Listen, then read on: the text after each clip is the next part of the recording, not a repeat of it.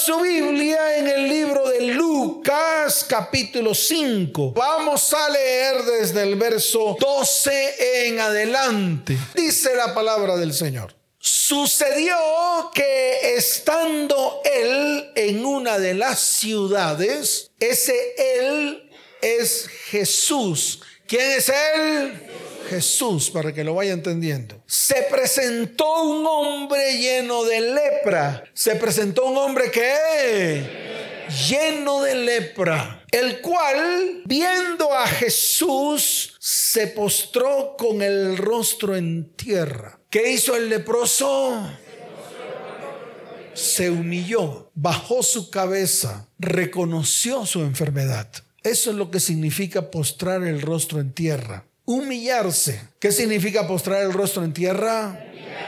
Humillarse. Y fue lo que hizo él. Reconoció, se humilló delante del Señor. Reconoció que todo el tiempo había estado apartado. A lo mejor con una campanita en el cuello que lo diferenciaba de los demás. Porque cuando caminaba esa campanita le sonaba. ¿Esa campanita qué? Le sonaba diciéndole a todos que se apartaran porque el que tenía la campanita en su cuello era leproso. ¿Era qué? Era leproso. Y dice la palabra, y le rogó, ¿qué hizo? Le rogó, clamó Así como dice la palabra, clama a mí, yo te responderé. Yo te enseñaré cosas grandes y cosas ocultas que tú no conoces. ¿Cuántos quieren conocer las cosas ocultas que no conocemos? Qué bueno sería, qué bueno que usted pudiera escudriñar su vida para mirar, ¿para qué? para mirar con lupa qué cosas escondidas, ocultas aún hay en su vida. Y si esto lo llevamos al interior de su hogar, también tiene que mirar, tiene que ¿qué? mirar con lupa las cosas ocultas, oscuras que aún hay en su casa, en su hogar, en su familia y por qué no en su descendencia. Y qué bueno que nosotros como cristianos hagamos la tarea completa. Miremos con exactitud. Mire, ayer vino una pareja, vino una que, una pareja, una familia, pero vinieron el esposo y la esposa de avanzada edad, de avanzada qué, de avanzada edad, no eran jóvenes, no tenían 40 años, ni siquiera 45, ni aún 50. Era una pareja de más de 50 años, buscando respuestas de Dios. ¿Qué estaba buscando esta pareja? Dígalo fuerte que estaba buscando esta pareja. Claro, respuestas de Dios, las mismas que tal vez muchos de los que están aquí están buscando. Muchas de las que yo también busqué por mucho tiempo. Y aún sigo escarbando, aún sigo qué. Claro, aún sigo escarbando. Por eso usted ve que en mis charlas yo hablo de mi mamá. Yo hablo de quién? De mi mamá, hablo de mi papá. ¿Por qué? Porque sigo escarbando, sigo haciendo preguntas no me las sé todas. Mi brazo no es suficiente para sabérmelas todas. Por eso tengo que consultar con Dios. Por eso tengo que permitir que Dios me revele, me muestre cosas ocultas que aún hay en mi vida. Esta pareja buscaba respuesta. Dios le entregó la respuesta. Y al entregarle la respuesta, Dios les dijo a ellos lo que tenían que hacer. Cuando ellos hagan la tarea, que vuelvan nuevamente a la consejería. Yo les voy a decir a ustedes qué pasó. ¿Para qué? Para que ustedes entiendan que aún en cualquier tiempo de nuestras vidas, Dios nos hace poner a cuentas. ¿Qué hace Dios con nosotros? nos hace poner a cuentas, es decir, nos pone firmes para ponernos a cuentas con Él. Y ayer fue el día para esta pareja, ayer fue el día para esta familia, ayer comenzó el mejor tiempo de sanidad para esta pareja. ¿Por qué? Porque ella, ¿quién? Dígalo fuerte, ¿quién? Ella tenía levantado muchos argumentos contra él. Y cuando alguien de la familia, del hogar, levanta un argumento el uno contra el otro, pues no van a poder avanzar hacia la sanidad. Esta respuesta yo se la voy a entregar a ustedes porque ellos mismos me autorizaron a hablar de ellos. No voy a decir nombres, pero en el momento en que todo comience a fluir, en el momento en que todo comienza ¿qué? a fluir en medio de la vida de ellos, que ellos me sigan comentando las cosas de lo que está pasando en sus vidas, yo les voy a traer la respuesta a ustedes. ¿Por qué? Porque hay muchas cosas que tenemos que sanar del pasado. Hay muchas cosas que tenemos que ¿qué? sanar del pasado. Que tenemos que ir nosotros como restauradores de portillos. Nosotros como qué? Claro, restauradores de portillos. Tenemos que ir a restaurar. Tenemos que ir a sanar. Y eso no lo hace nadie. Eso no lo puede hacer el chuchumecus. Eso no lo puede hacer el de al lado. Eso lo tiene que hacer usted. Usted, el de la autoridad. Usted, el de la qué. Dígalo fuerte, usted, el de la qué el de la autoridad. Usted tiene que comenzar a hacerlo. Por eso Dios está mandando a ejecutar acciones y tareas a las familias de la tierra. ¿Por qué? Porque lo que Él quiere hacer es volver el corazón de los padres hacia los hijos, volver el corazón de los hijos hacia los padres, pero lo más importante, que tú y yo volvamos nuestro corazón a Dios. ¿Qué tenemos que hacer nosotros? Dígalo fuerte, ¿qué tenemos que hacer nosotros? Claro, para que Dios vuelva su corazón a nosotros. Si ve que no hay métodos, no hay métodos, no hay pasos. Solamente hay que ser obedientes a una palabra que Dios nos entregó y que a través de nosotros estamos declarándole a la gente, a las familias. Estamos regando ese grano desde las cumbres de los montes. Estamos regando el qué?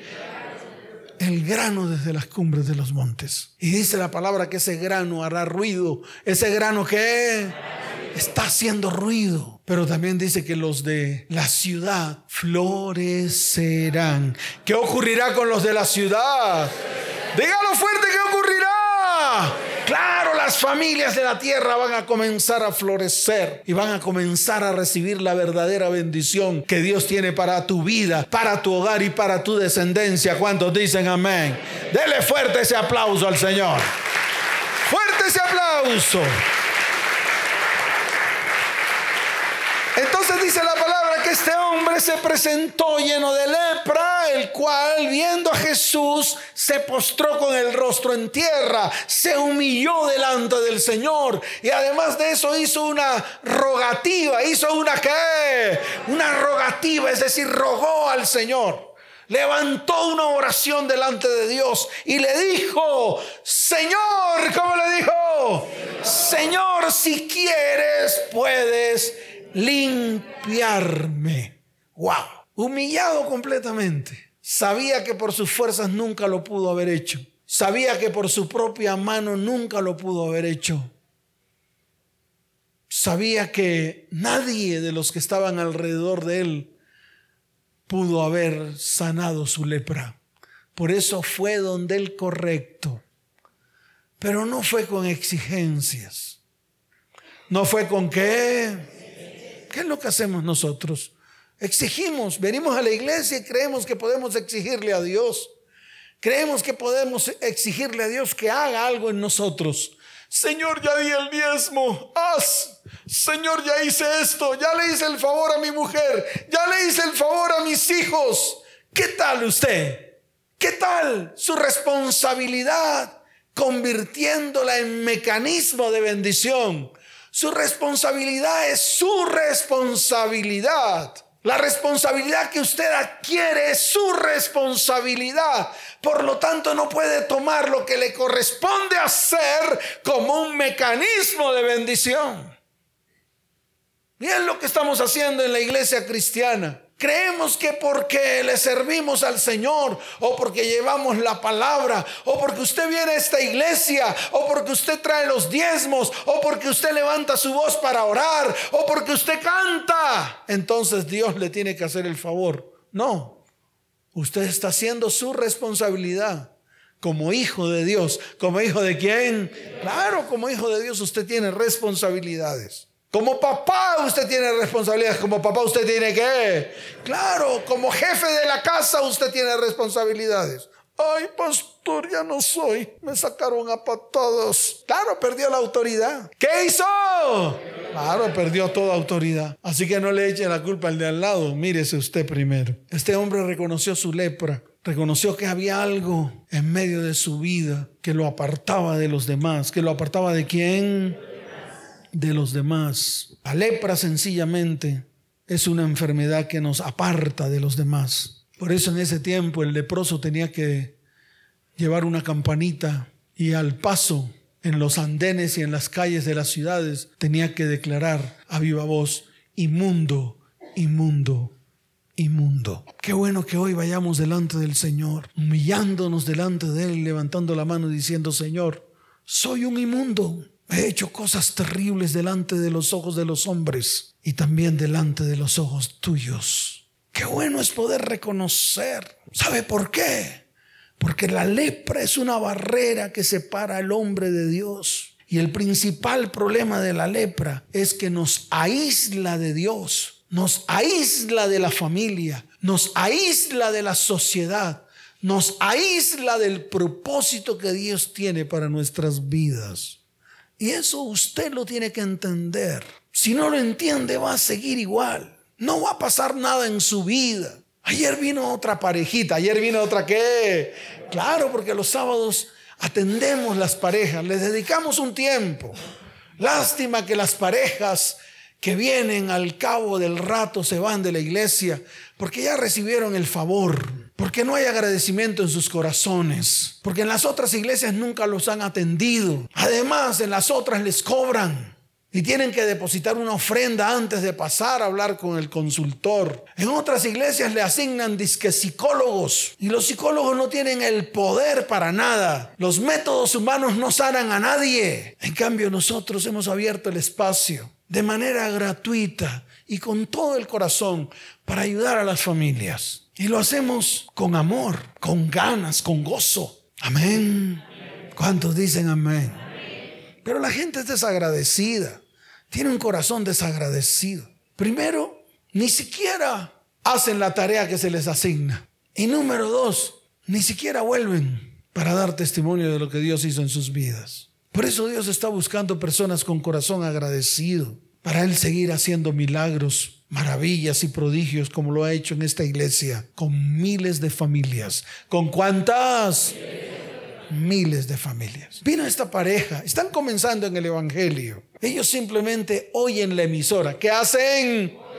Pero no son cristianos. Están comenzando. Empezaron a hablar entre los dos y empezó el uno a echarle la culpa al otro. Todo el vómito. ¡Wow! ¿Qué él? ¿Qué él? ¿Qué pastor que él? ¿Qué pastor que ella? ¿Qué pastor que él? Es un rifirrafe.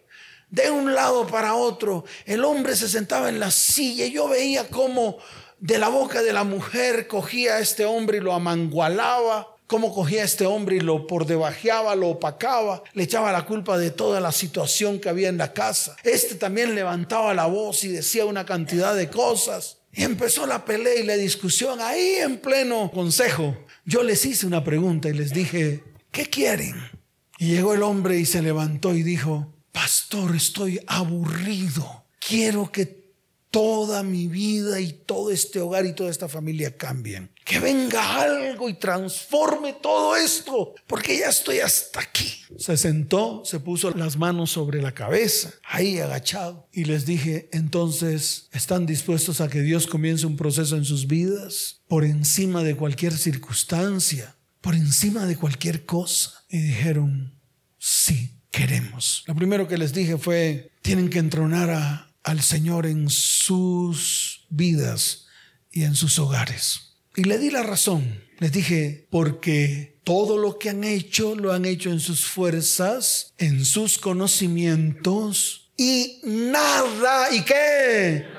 Les ha funcionado. Y entonces comenzaron a narrarme todo lo que han hecho en el área económica, en el área emocional, en el área de relaciones y todo lo que hicieron todo, absolutamente en todas las áreas, fueron decisiones equivocadas que los llevaron a la ruina, a la pelea, a la contienda, al punto de la separación, a la destrucción de sus hijos. Y entonces les dije, tienen que tomar decisiones. Mire, usted y yo tenemos que comenzar a tomar decisiones hoy de que realmente Dios en este día arranque completamente toda la lepra y toda la tiña que hay en medio de nuestras vidas, en medio de nuestro hogar y en medio de nuestra familia. ¿Cuántos dicen amén? ¿Cuántos dicen amén? Dele fuerte ese aplauso al Señor.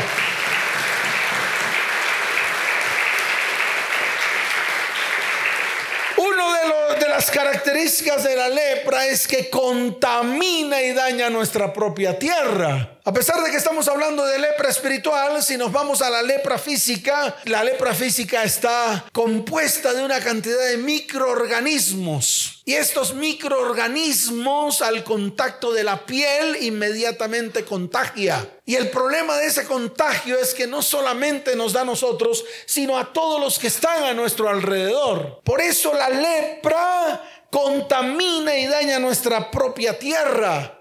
Y además de esto, hipoteca el futuro de nuestras generaciones.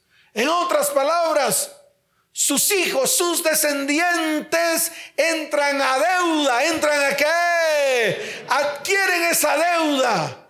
Porque es hereditaria. Es que la lepra es hereditaria. Por eso tenemos que comenzar a trabajar desde ya para que no contagie a nuestra descendencia, para que no seamos el factor importante en el cual nuestros hijos queden hipotecados con lo que nosotros hemos hecho mal. ¿Y de qué llena nuestras descendencias? De lo mismo que está en usted lepra del egoísmo, de la irresponsabilidad, de la injusticia, de la falta de compromiso, de la amargura y al final nace una raíz de amargura que carcome vidas, hogares y descendientes.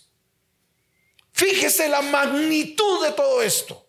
Fíjese la magnitud de lo que están viviendo nuestras familias, nuestros descendientes. Y los hemos tocado a ellos. Y lo vemos. Yo lo veo en las familias de hoy. Yo lo veo en los hijos de ustedes. Porque nosotros muchas veces hacemos encuestas en el curso de los niños. Y les hacemos preguntas a ellos. Y los evaluamos para mirar cómo está la condición del hogar. Y yo le quiero decir algo. La mayoría de los hogares de los niños que suben a recibir clases están llenos de lepra, están llenos de lepra, están llenos de maledicencia. ¿Sabe qué nos dicen los niños que van allá arriba?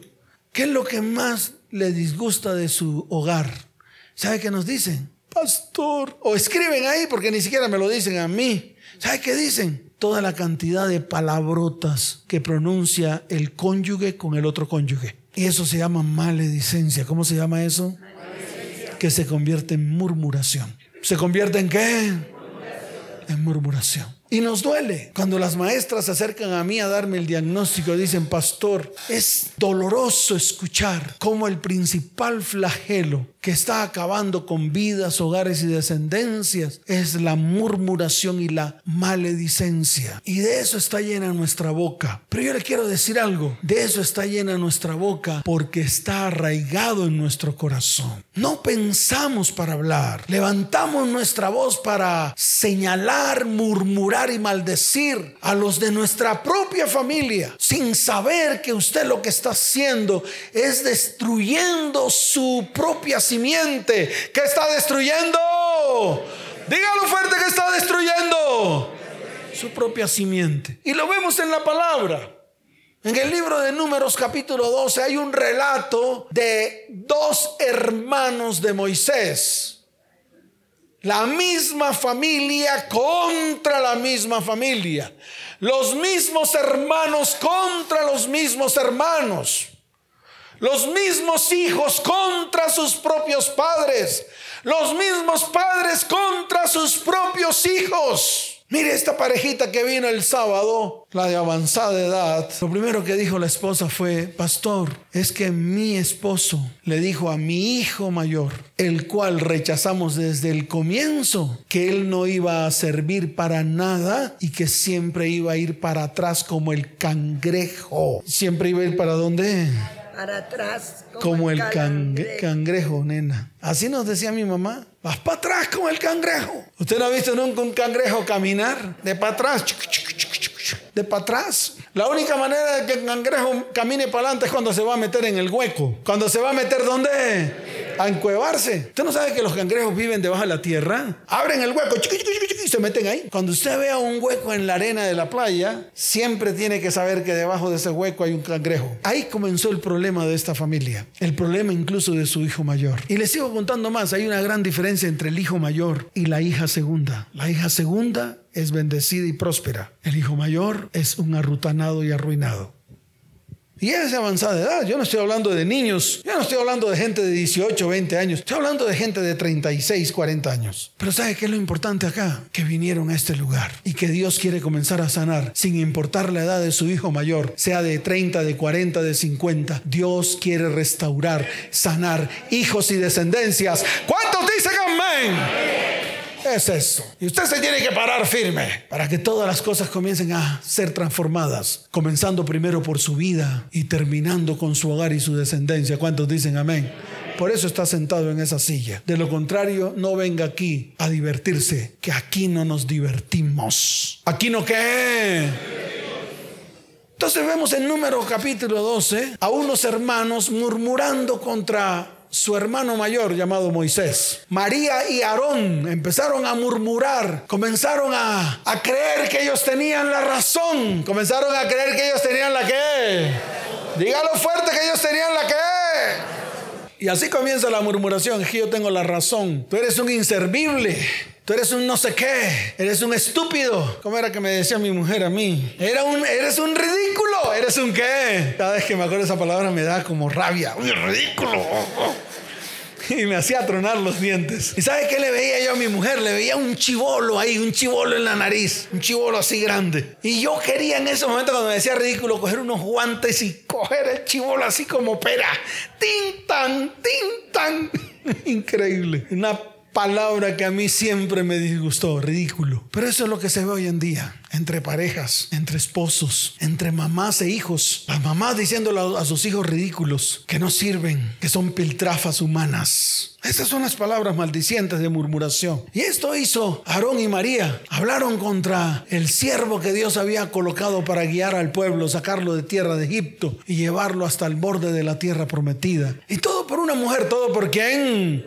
Sí, por una mujer de Cus. ¿Por una mujer de dónde? De Cus, por eso dice Cusita. Cusita es que viene o nació en Cus. Yo me imagino que Séfora ya había muerto cuando Moisés había tomado a esta mujer Cusita. No habla del nombre de ella, no habla de qué. Pero esto no le pareció.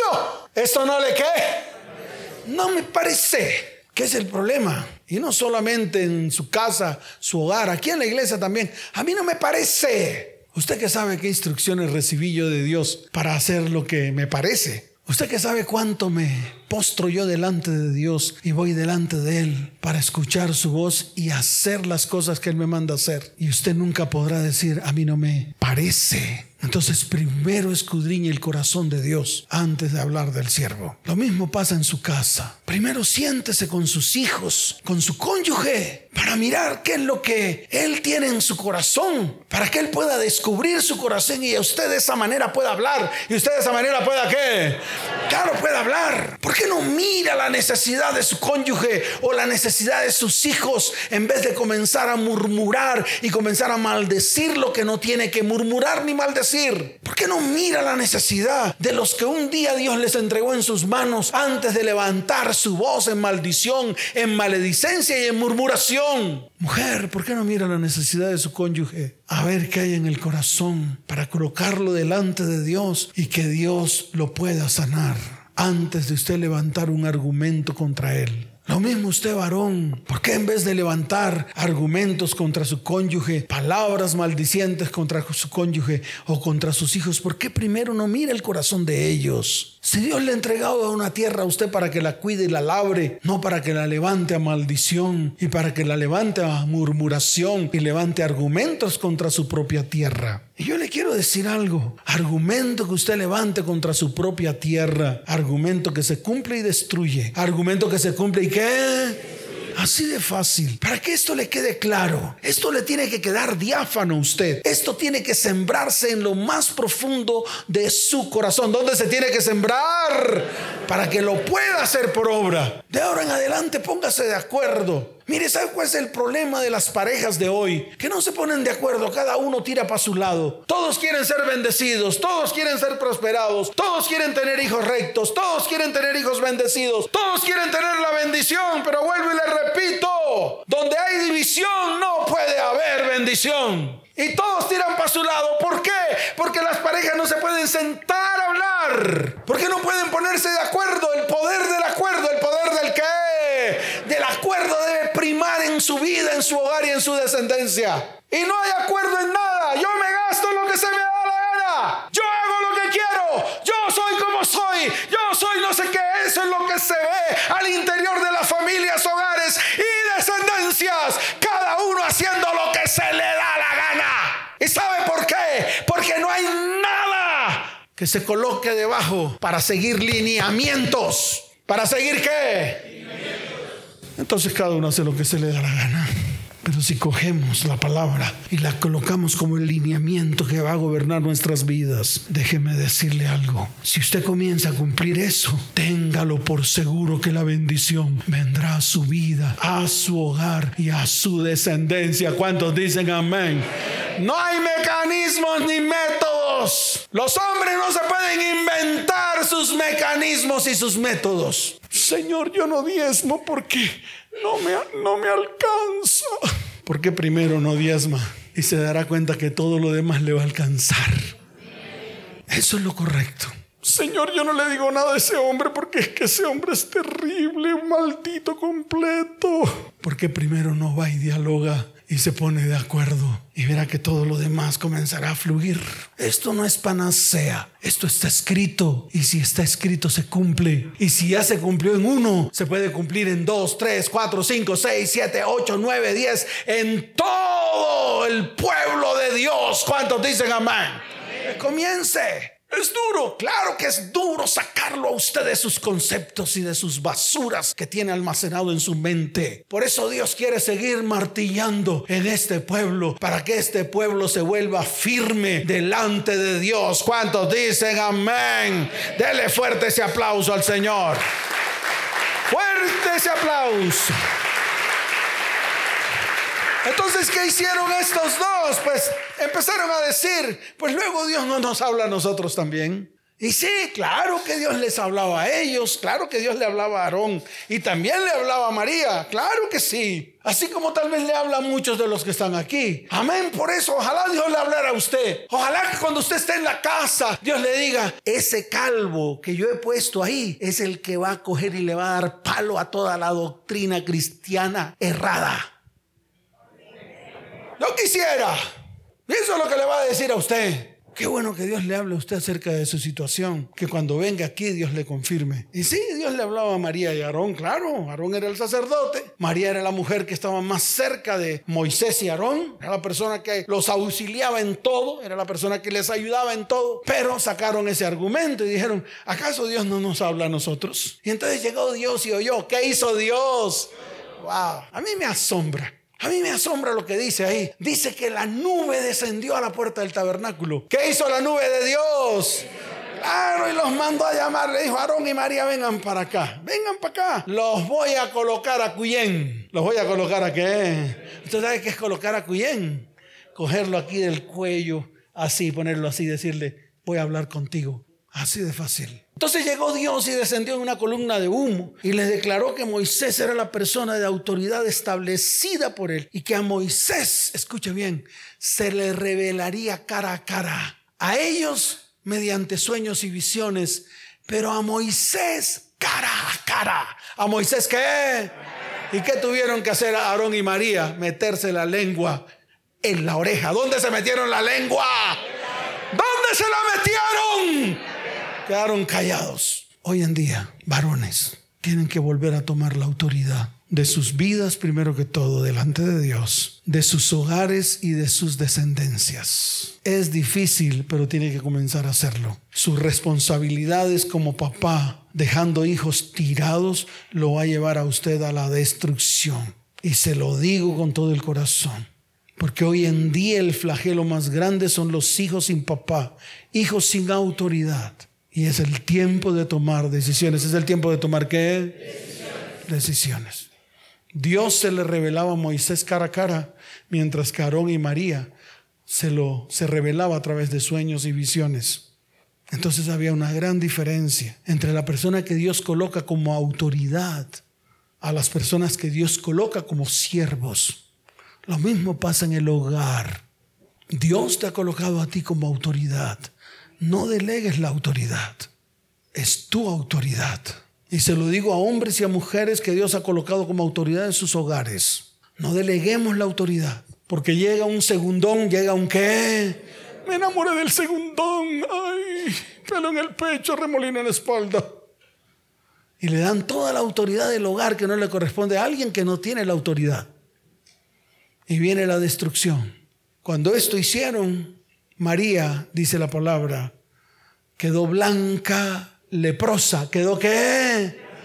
Blanca leprosa, doña Blanca leprosa. Ya no se llamaba María, se llamaba Blanca leprosa. Dice la palabra que quedó blanca como la nieve de la lepra que le dio por causa de la murmuración, por causa de la maledicencia.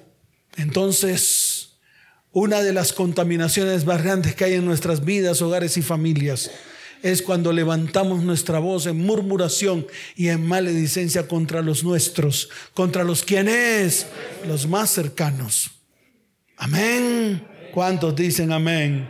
Dele fuerte ese aplauso al Señor.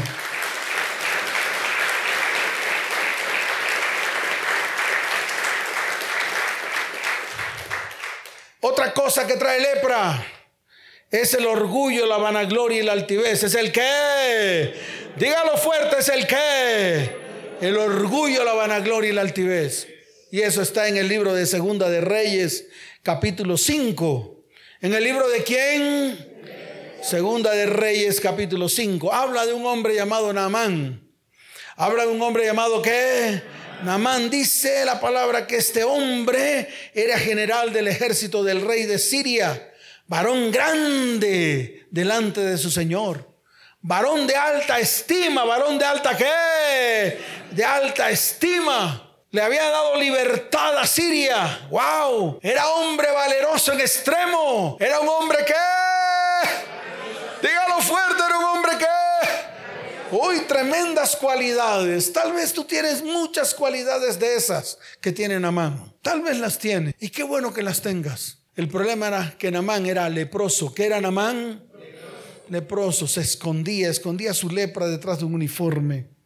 Tal vez tenía un uniforme bien ceñido a su cuerpo con buenas botas, pero por debajo de ese uniforme había una piel leprosa. Y muchas veces somos así, aparentes, aparentamos el cristianismo. Venimos aquí con cara de cuchifli bonitos, pero por dentro carcomidos por la maldad, carcomidos por el pecado. Ese era Namán a través de una muchacha que vivía en la casa de ellos, una israelita que habían tomado cautiva cuando Siria invadió a Israel. Le dijo que allá en Israel había un hombre de Dios, había un qué, un profeta de Dios, que fuera e hiciera lo que él le dijera para que se le quitara la lepra. Y él hizo lo que Tal vez muchos de nosotros hacemos, queremos irnos por lo alto. Y mandó cartas al rey. El rey cuando vio esas cartas se disgustó y dijo, ah, este hombre otra vez quiere tener contiendas conmigo. Y cogió la carta y la rompió. Todo esto llegó a oídos de... ¿De quién? ¿De quién llegó a oídos? De Eliseo, el profeta. ¿De quién? Dígalo fuerte, ¿de quién? De Eliseo, el profeta. Y entonces llegó Namán a la puerta de, la casa del profeta. Un profeta que solamente tenía una cama, una mesa, una lámpara y una silla. Y tenía un siervo llamado Jaycee. ¿Cómo se llamaba el siervo?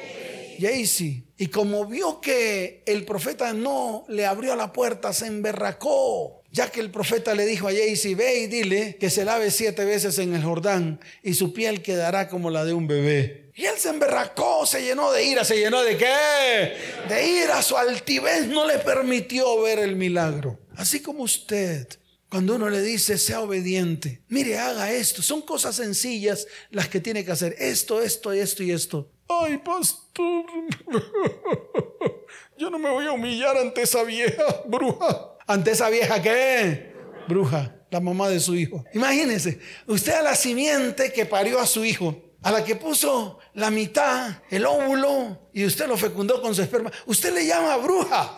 Imagínese, entonces su hijo, ¿qué es? un chamán. ¿En qué se va a convertir a su hijo? ¿En qué? En un chamán. ¿En qué más? A ver, en un hechicero. ¿En qué más? En Harry Potter.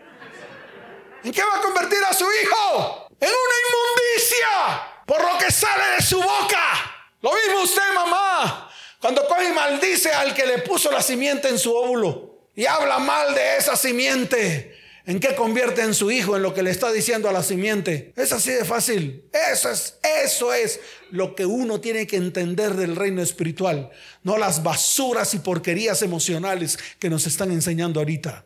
Entonces vaya más allá en el espíritu para que lo entienda. Namán cogió y dijo, hmm, ¿Qué tal este profeta? Pastor, así no dice, pero así es lo que dice usted. ¿Qué tal este profeta diciéndome que me bañe ahí en el río Jordán? Cuando en Siria hay dos ríos mejores que el Jordán. Cipote, altivez, orgullo y vanagloria. Y eso es lo que hace usted. No, yo prefiero más bien el método te lo vino, me lo veas. Yo prefiero más bien ir a esta iglesia que allá está el método preciso. Ese donde me ponen a brincar y me dicen que yo soy próspero. Eso es lo que me va a prosperar, no lo que dice el pastor Calvo. Son sus conjeturas, su orgullo, su altivez, su conocimiento. No, es que yo llevo 40 años de ser cristiano y ahora viene un calvo a decirme a mí qué tengo que hacer. Lo mismo. Y eso es lo que no entendemos. Si no obedecemos a lo que dice la palabra, usted no va a salir de donde está. Si usted no obedece lo que el Señor declara en su palabra, usted va a seguir en las mismas. Y se lo digo de una vez, si usted no rompe con sus conceptos, teologías, teorías, su propio yo, su altivez, no va a poder salir de donde está. Y eso le pasó a Namán. Pero los siervos que estaban al lado dijeron, hombre Namancito, ¿cómo le dijeron? Dígalo fuerte, ¿cómo le dijeron? Namancito. Si alguien te ordenara hacer algo, tú lo harías. ¿Y por qué si te lo ordena el profeta? No, no lo haces. Y llegó Namancito y se empelotó. ¿Qué hizo Namancito? Claro, se empelotó y se fue al Jordán. Se bañó siete veces. Cuando salió de ahí, salió limpiecito. A pesar de toda su ira y su altivez, hizo caso, obedeció y fue sano. ¿Cuántos dicen amén? ¿Cuántos dicen amén? Obedeció, rindió su corazón a lo que dijo el profeta y quedó sano. Lo tercero, la ambición y la mentira. ¿La ambición y la qué? Y la mentira. Esto le pasó a Jaycee. ¿A quién le pasó? A Jaycee. Vio que Naamán le había traído presentes al profeta y que el profeta sencillamente dijo, yo no quiero presentes de Naamán. Pero él se llenó de ambición. ¿Se llenó de qué? Se llenó de ambición y fue tras Naamán y llegó y recibió los presentes que Namán le había traído a Eliseo. Y llegó Jaycee y se fue ante el profeta. Y el profeta le dijo, ¿qué has hecho, Jaycee? ¿Dónde andabas? ¿Dónde qué? ¿Dónde andabas? Así como cuando su mujer le decía a usted, ¿dónde andaba mi amor lindo? Y dice, no, estaba trabajando. Y una mujer que estaba con la chimoltrufia. Y usted nunca creyó que se iba a descubrir. A usted mujer, cuando su mamá le decía, ¿dónde andabas, hijita linda? No, en la tienda comprando el pan. Y estaba a la vuelta con el man, dándose garrote y violín. Y su mamá se lo advirtió y usted no obedeció y se llenó de lepra. Eso le pasó a Jaycee. Le puedo poner más ejemplos, pero ¿para qué? Ya ustedes saben el resto. Y llegó Jaycee ante el profeta. ¿Dónde andabas? No, paseando, profeta lindo. Y le dijo el profeta, deja de hablar paja, deja de ser mentiroso. Tu corazón se llenó de ambición y fuiste tras Namán para que te diera los presentes que me trajo a mí. Y dice la palabra que soltó la palabra el profeta y le dijo, de ahora en adelante quedarás leproso tú y toda tu descendencia. Esa es la contaminación por no ser obedientes. Y por último, haz lo que te corresponde hacer. ¿Qué tienes que hacer?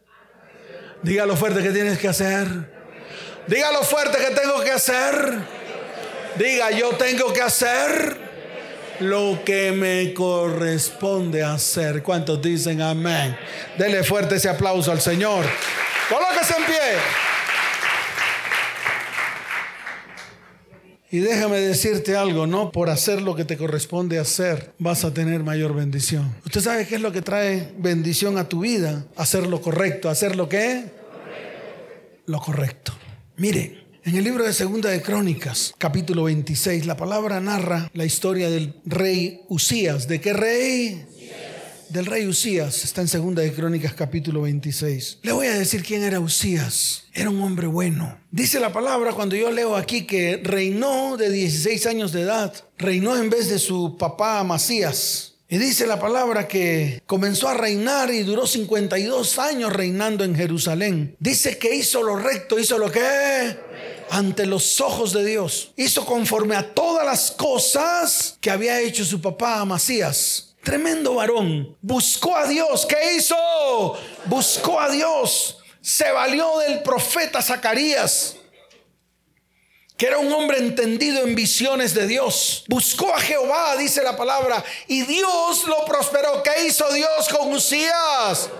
Prosperó. Lo que quiere hacer contigo, lo que quiere hacer conmigo, lo que quiere hacer con este remanente que está aquí. Con todo este remanente Dios nos quiere bendecir y prosperar. Y por eso usted ha venido aquí pero déjeme decirle algo. Dice la palabra que este hombre hizo cosas muy buenas. Peleó contra los filisteos, contra los árabes, contra los amonitas, edificó torres, construyó un gran ejército de guerreros. Era un hombre muy poderoso.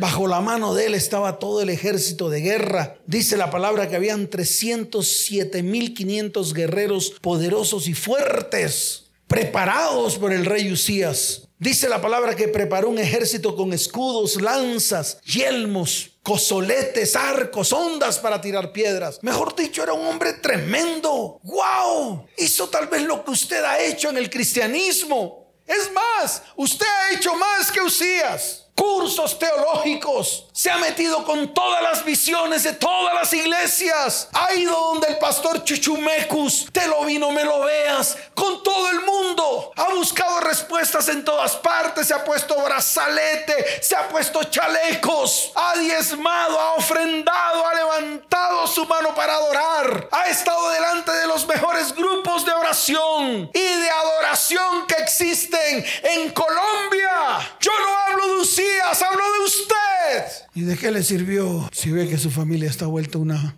basura y no puede hacer nada? Después de tener en su mano tanto cantidad de títulos que tal vez ha colocado sobre la pared de su casa, pero cuando sus hijos ven eso dicen, hm, mi mamá perdió el tiempo, nos abandonó a nosotros por estar haciendo todo esto que nunca le sirvió para nada. Eso fue el rey Usías. ¿Sabe por qué? Dice la palabra que cuando ya era fuerte su corazón se enalteció para su ruina. Su corazón se enalteció para su qué? Para su ruina. Aquí vemos nuevamente el orgullo, la vanagloria y la altivez. Porque se rebeló contra Jehová su Dios entrando en el templo de Jehová para quemar incienso en el altar del incienso. Wow. ¿Sabe qué nos ha pasado a nosotros los cristianos? Que hacemos lo que otro nos dice que hagamos, pero nunca hacemos lo que Dios nos dice que tenemos que hacer. Y es ahí donde está el problema. Es ahí donde la ira de Dios se enciende contra nosotros. No, no es cierto, porque el pastor Chichumeco me dijo otra cosa. Me dijo que Dios me iba a bendecir, porque ella era bonita, porque yo sabía palabra. ¿Y de qué le sirvió? Ahí está escrito. Comenzó a hacer lo que Dios nunca le había mandado a hacer al rey. Dios nunca le mandó a hacer a un rey lo que Usías quiso hacer. Fue dije a quemar incienso en el templo de Dios, en el altar de Dios hizo lo que no tenía que hacer. Por eso usted tiene que comenzar a hacer lo que Dios le ha mandado hacer. Y usted tiene que comenzar a hacer lo correcto delante de los ojos de Dios. Tiene que comenzar a qué? Vaya primero por su vida. Vaya por su hogar, vaya por su familia, restaure, restituya, bendiga. Eso es lo que tiene que hacer. Eso fue lo que Dios le mandó a hacer a esta pareja que vinieron ayer. Le mandó a restituir, hacer lo que nunca hicieron. Le mandó a ir a su hijo de 36 años. Le mandó a restaurar y a restituir. Le mandó a sentarse con él para mirar la necesidad que había en el corazón de él, los sueños que él tiene en su corazón y que nunca logró hacer, nunca logró ejecutarlo porque siempre le dijeron que iba para atrás como el cangrejo, que no servía para nada. Increíble cómo Dios coloca todas las historias con respecto a su palabra. Y dice la palabra que cuando entró tras él el sacerdote Azarías y ochenta sacerdotes de Jehová, se pusieron contra el rey Josías y le dijeron, no te corresponde a ti. ¿Cómo le dijeron? Dígalo fuerte como le dijeron. No te corresponde a ti hacer lo que estás haciendo. Vuelve en sí. Comienza a hacer lo correcto ante los ojos de Dios. Comienza a hacer lo que Dios te ha mandado a hacer en este tiempo. Dios está buscando un pueblo, un remanente para levantarlo, bendecirlo y mostrar su gloria a través del pueblo. ¿Cuántos dicen amén? dice la palabra que se emberracó. ¿Qué hizo Usías? Se llenó de ira. ¿Se llenó de qué?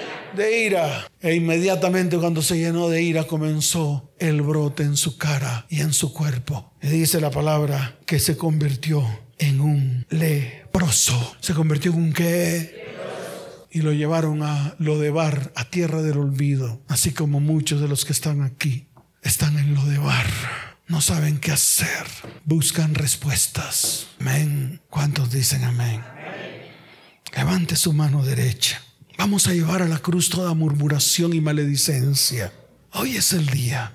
Vamos a llevar a la cruz todo orgullo, vanagloria y altivez. Vamos a llevar a la cruz todo, toda ambición y toda mentira. Y vamos a tomar decisiones de hacer lo correcto ante los ojos de Dios, de hacer lo que nos toca hacer y luego sí vamos delante de Él, así como hizo este leproso que fue ante Jesús. Y el Señor en un acto de misericordia, escrito en el libro de Lucas capítulo 5, desde el verso 2 en adelante, le dijo, quiero, se limpió. Y al instante, dice la palabra, la lepra le dejó. Levante su mano y dígale, Señor, hoy llevo a la cruz toda murmuración.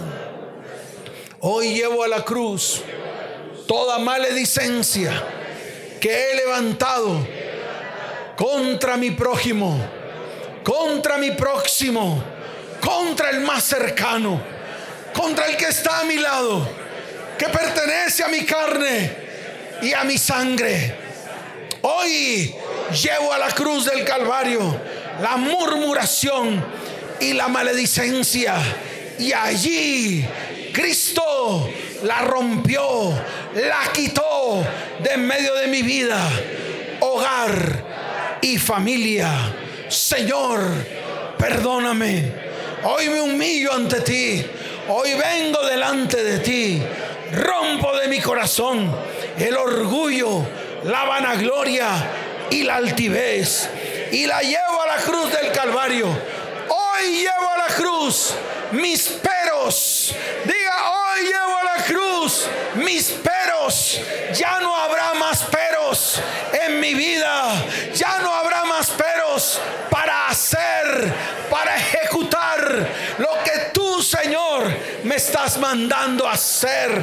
Por lo tanto, aparto de mi corazón la ambición, la mentira, la llevo a la cruz y allá se destruye en el nombre de Jesús. Señor, hoy me postro con rostro en tierra delante de ti.